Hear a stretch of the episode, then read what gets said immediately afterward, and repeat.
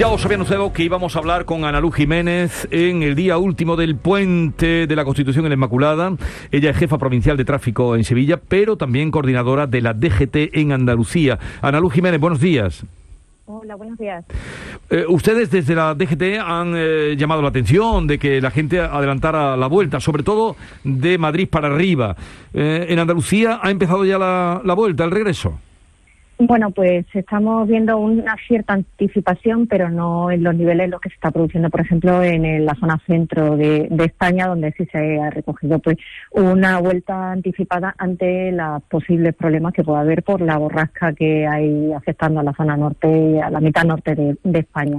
Así que, bueno, sí hay más desplazamientos y estamos pues supervisándolos para que todo se desarrolle con normalidad. En los datos que ustedes tienen y que manejan, ¿cuántos eh, coches, vehículos han venido a Andalucía?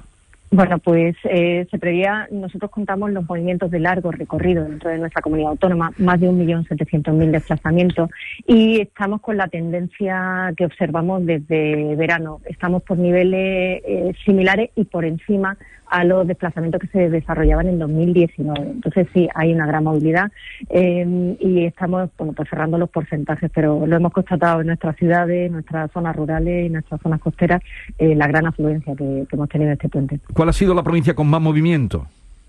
Sevilla es la que recoge un mayor número de, desplazamientos, seguida de Málaga, donde tiene también una, pues la Costa del Sol tiene una atracción importante y, la previsión para Sevilla era casi medio millón de desplazamientos y Málaga pues casi cerca de los 400.000. Ya, son cifras, el millón setecientos mil, que incluso dice usted que se puede eh, que se puede sobrepasar. Pero esto cómo lo, esto cómo lo miden ustedes? Ana Luz. Pues tenemos, tenemos unos puntos de control establecidos en, zonas eh, que no se ven afectadas por los movimientos diarios, mm, se cogen lejos de las grandes ciudades y ahí se miden pues de manera sistemática durante todos los años. Tenemos series históricas de muchos años donde ahí podemos conocer el de largo recorrido, es decir, las personas, los vehículos que vienen desde fuera de la comunidad autónoma, los que son de movimientos de largo de larga distancia dentro de nuestra comunidad y, eso es lo que nos permite pues hacer las previsiones y establecer las medidas, o sea que son nuestra fuente de datos.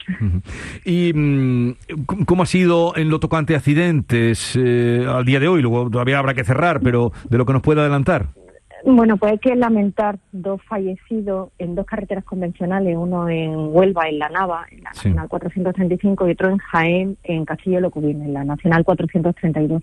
Eh, hay que pedir mucha precaución porque a pesar de que lo, el mayor número de desplazamientos se registra en la autovía y autopistas de la comunidad autónoma, los accidentes persistentemente vemos que se producen en carretera convencional, como en este caso, y ahí hay que ser mucho más prudente, mucho más precavido y saber que que bueno, pues que eh, las condiciones de circulación son distintas en una autovía o una autopista y ahí hay que protegerse y ser mucho más prudente. Bueno, pues para quien nos esté escuchando, ya han escuchado, han oído ustedes que parece, no notablemente como en otras partes de España, pero que sí está adelantando, se aprecia ya un adelantamiento en la vuelta. Si usted quiere hacer alguna recomendación, alguna llamada de atención, pues aproveche en este momento que nos escucha mucha gente. Pues a todos los que se van a poner en carretera o los que ya están en carretera, eh, la precaución y la prudencia. Por favor, que se utilice el cinturón de seguridad o el casco de protección, eh, porque bueno, se ha demostrado que nos protegen realmente ante una lesión muy grave. Que se mantenga la distancia de seguridad. Es algo que se nos puede olvidar, pero que nos va a permitir anticiparnos ante cualquier incidente en la carretera y poder reaccionar mm, de manera adecuada. Mantener la velocidad adecuada a las circunstancias del tráfico, a la meteorología y si reciben indicación a través de los paneles de mensaje variable, radio o los agentes de la agrupación de tráfico, la carretera o las policías locales, pues que las sigan porque están trabajando, estamos trabajando por su seguridad para que se regrese tranquilo, seguro a casa después de haber disfrutado de unos días de descanso. Bueno, muchas gracias Ana Luz Jiménez por habernos atendido una vez más, eh, jefa provincial de tráfico de Sevilla, coordinadora de la DGT Andalucía. Un saludo y buenos días. Buenos días, gracias a ustedes.